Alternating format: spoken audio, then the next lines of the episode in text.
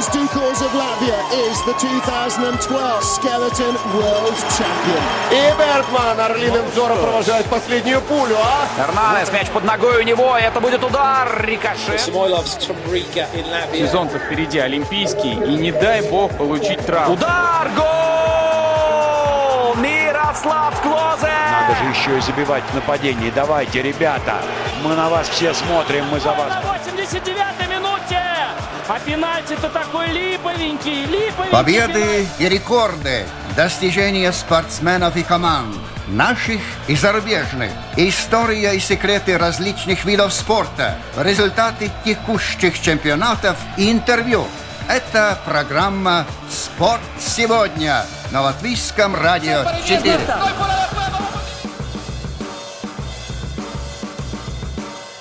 Здравствуйте, друзья! Постепенный рестарт большого спорта в целом и футбола в частности дает повод с иного ракурса посмотреть на привычные вещи и расставить новые акценты. Уж казалось, что о короле спорта уже давно все сказано. Но нет, COVID-19 стряхнул хорошенько планету, и на первый план вернулись истинные ценности, в том числе и в английской премьер-лиге – в серии наших программ постоянно получается подчеркивать неповторимость и особенность футбола в разных странах. Его очень сильно любят, и это выражается в различных традициях, деталях, мелочах и особенностях. Но в этом списке Англия должна стоять особняком. Не только потому, что это часть острова, но и потому, что именно там зародился футбол. Причем не во время конференции пиджаков и галстуков, а в исконно-британском заведении со всем сопутствующим антуражем. У микрофона Роман Антонович, и нашим собеседником сегодня будет постоянный футбольный эксперт, редактор русскоязычной версии портала uefa.com Дмитрий Слотин. Итак, на момент перезапуска АПЛ Ливерпуль находился в недосягаемом отрыве от ближайшего конкурента, и оформление чемпионского титула лишь простая формальность, что для этого чемпионата редкость. Как правило, в гонке фаворитов участвуют 5-6 команд. Но нынешняя ситуация вовсе не однозначная. Борьбу за Лига чемпионские билеты между Манчестер Сити, Лестером, Ман Юнайтед, Челси и Вулверхэмптоном никто не отменял.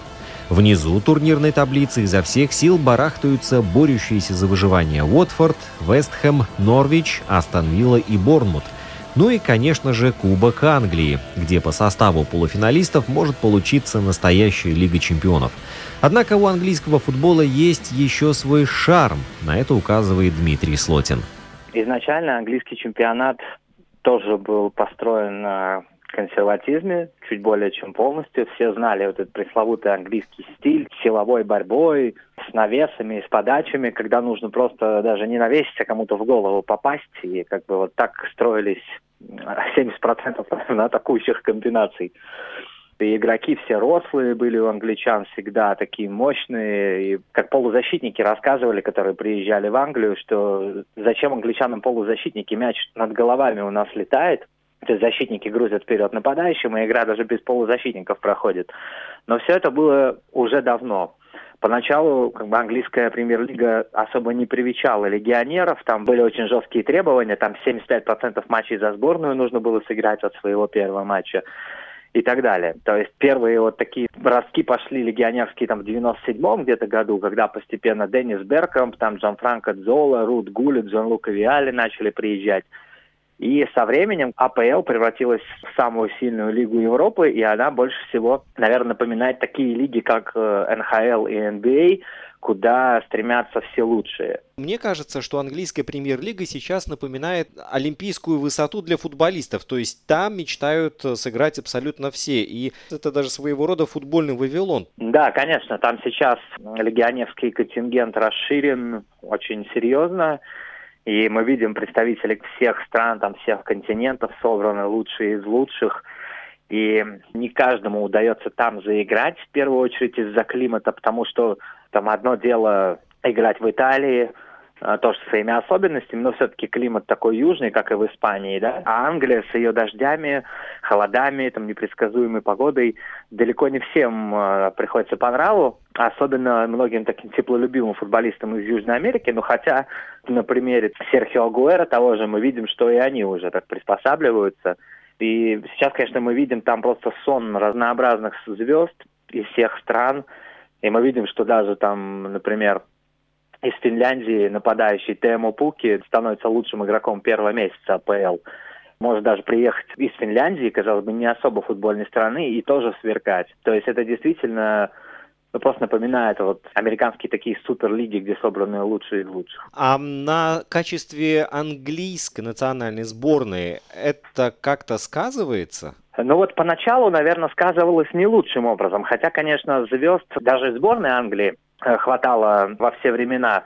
Мы помним вот эту знаменитую команду, которая все никак там дальше четвертьфинала не удавалось пройти, где были Дэвид Бекхэм, а в центре поля сталкивались как э, на встречной полосе все время Джерард и Лэмпорт, два суперцентральных полузащитника, да, там топового уровня, но вот сборные, ну просто один с другим, ну никак у них не получалось, как вот у Овечкина с Малкиным в хоккее. И, конечно, там был Уэйн Руни, и долгие годы сборная Англии всегда-всегда была в претендентах, но и, конечно, раздавалась такая критика в том плане, что, да, легионеры приезжают, забирают все места, из-за этого, дескать, там английские футболисты не прогрессируют сидят в запасе. Мы помним Арсенал там с 11 легионеров в составе. Но потом э, со временем появились Гарри Кейн, Рахим Стерлинг, Джейден Санчо, Джордан Хендерсон, футболисты действительно топ уровня абсолютно, которые не затерялись бы в любом испанском, например, гранде. И, соответственно, подросла вот эта плеяда, видимо, в жесткой конкуренции, потому что Гарри Кейн, там, можно сказать, воспитанник Тоттенхэма, да, и все равно он стал там суперзвездой АПЛ. Такой же путь прошел Рахим Стерлинг. И, конечно, мы видим, как это отражается на результатах сборной, потому что у них четвертое место было в 90-м году на чемпионате мира, и на последнем чемпионате мира Англия опять дошла до полуфинала впервые с 90-го года. Сборная оказалась, ну, в принципе, в шаге от золота на Мундиале, что говорит о том, что действительно это поколение выросло в условиях жесткой конкуренции и засилие легионеров ему не помешало. А английские футболисты, игроки английского разлива в Европе, в других чемпионатах себя как-то проявляют? Ну вот из таких примеров, э, наверное, Джейден Санчо, который сейчас сверкает э, в Дортмундской Боруссии, в первую очередь приходит на ум из англичан. Вообще мода на британских футболистов, например, была в 80-е годы, когда Ян Раш играл в Ювентусе, шотландские футболисты, там Арчибальд, по в Барселоне был. Как-то вот активно тогда рекрутировали англичан в богатые топ-клубы, а сейчас как-то они в основном почти все дома играют. Культура и традиции английского футбола. В этом плане англичане были примером для немцев, когда игре любимой команды подчинен распорядок дня субботы или воскресенья. И это видно во всем, даже в работе общественного транспорта, в телевизионной программе и в меню ресторанов – Такие сложные отношения не могут возникнуть на ровном месте за пару лет. Да, конечно, родоначальники футбола, и из истории мы знаем, как развивалась эта игра. Играли в монастырях вначале, да, в каких-то э, церквушках, потом э, использовали правила из других видов спорта, какая-то смесь из регби была, чуть ли там не из крикета, какие-то подручные средства использовали. А потом как-то собрались представители всех команд в одном пабе, еще, по-моему, в 19 веке или в начале 20-го, и, собственно, сформулировали свод правил, которые, наверное, наиболее близки к современным, потому что раньше и у каждой английской какой-то региональной ассоциации свои правила были, где-то это прям вот реально регби отдавало больше, чем футболом. Но в итоге англичане да, придумали правила, придумали размеры ворот, размеры полей, замены, ауты, форму и так далее, так далее. Ну и с каждым годом, с каждым десятилетием правила эти все совершенствовались, появлялись какие-то новые нюансы. И, конечно, все это находит отражение в богатых традициях. Мы знаем, что там даже рок-звезды болеют за команды из каких-то пятых, шестых лиг, что у любого там Питербора, Скантропа, есть э, традиции более чем столетние с этими субботними воскресными мероприятиями, походами на стадион, походами в пабы. То есть огромная культура и прежде всего, да, вот э, есть команды, которым тоже больше ста лет, но они там где-то в девятых, десятых дивизионах. Они живут до сих пор, и там огромная армия болельщиков. Например, Робби Уильямс болел за какой-то очень маленький клуб, и когда его попросили записать саундтрек для игры FIFA, он сказал, что я запишу, если команду в игру включите. Таких примеров очень много. И, конечно, повсюду футбол, в каждом графстве, и маленький, и большой, и на элитном уровне, и на массовом. Все болеют футболом в хорошем смысле. В английском футболе есть еще одна такая специфическая штука, как постоянство тренеров. Я не припомню ни одного другого чемпионата, где бы имена тренеров четко ассоциировались бы с командами. Вот в Англии это возможно. Легендарные сэр Алекс Фергюсон и Арсен Венгер. Даже не нужно говорить те клубы, которые э, тренировали эти великие наставники. Вот такая долгая работа в одной системе, это тоже дань традициям? Наверное, отчасти да, потому что мы помним вообще, когда приходили Фергюсон и Венгер, примерно в те годы вообще через что прошел английский футбол. Англия же была отстранена на Еврокубков э, на пять лет в середине 80-х после вот инцидента в Брюсселе в финале Кубка чемпионов с Ювентусом. И пять лет без Еврокубков им пришлось о многом подумать, многое переосмыслить в поведении болельщиков, ну, вообще как бы в своей футбольной культуре. И вот когда этот бан сняли, то как раз там в одно время и появились сэр Алекс, через пару лет Арсен Венгер. Мы знаем, что сэр Алекс тренировал Абердин, выиграл с ним Кубок Кубков, потом тренировал сборную Шотландии. А Арсен Венгер приехал туда вообще абсолютно неизвестным. Он тренировал Монако, а потом работал в Японии. И каким-то образом из Японии всплыл в арсенале. Ну и, соответственно, командами в тот момент владели люди, которые умели строить свою команду, скажем так, в долгосрочной перспективе, имея план развития пятилетний, потом десятилетний. Ну и просто в случае с сэром Алексом, конечно, изначально не было смысла что-то менять, потому что он сразу начал давать результат. Они же после огромной паузы, по-моему, в 94 году выиграли чемпионат или в 95-м, после 30-летней, что ли, паузы, как вот сейчас Ливерпуль в шаге от победы впервые с 90-го года. Ну и, соответственно, Фергюсон, выиграв этот чемпионат, он получил огромный кредит доверия, и который и использовал максимально продуктивно, вплоть до уже глубокой старости, когда он покинул пост наставника. Ну, а Арсен, он, конечно, настолько тесно сросся с Арсеналом, тоже выигрывал чемпионаты, по-моему, два или три, и золотые дубли делал. И, конечно, сложно было даже кого-то еще представить у руля Арсенала. И вот сейчас мы видим, что ушел Фергюсон, там уже под десяток тренеров поменялось, и результатов все нет. Команда регрессирует и регрессирует. То же самое с Арсеналом. Там каждый сезон меняют тренеров, и команда как бы на десятом месте. Ну, у Манчестер Юнайтед дела тоже немногим лучше. И, соответственно, как бы эти два патриарха покинули свои посты, то в их хозяйстве все стало немного разваливаться, и мы это видим. И сейчас, конечно, такую ситуацию сложно представить, потому что не не так много мудрых владельцев в футболе, зачастую это какие-то посторонние люди, которые вот хотят всего и сразу, и тренер не дал результат за один сезон, все, давайте следующего, потом опять следующего и так далее. Конечно, тренеру нужно дать поработать, построить команду, ну минимум пять лет строится команда.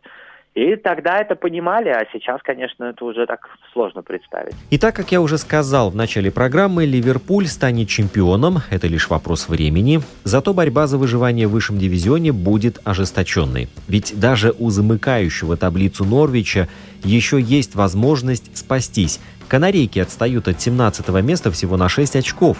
В зоне риска как минимум 6 последних команд.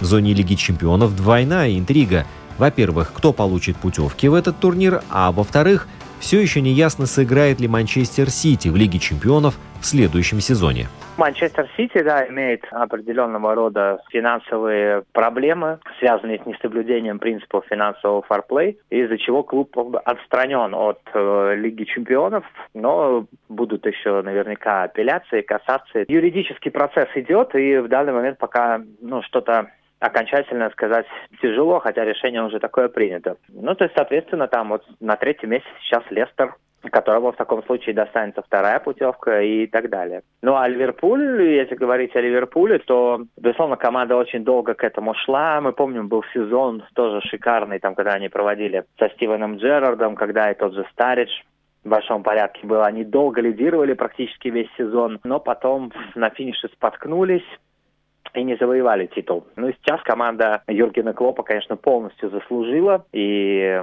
полностью переиграла ну, там, на такой длинной дистанции и Манчестер Сити, и всех остальных конкурентов, которые смотрелись так достаточно бледно по сравнению с Ливерпулем.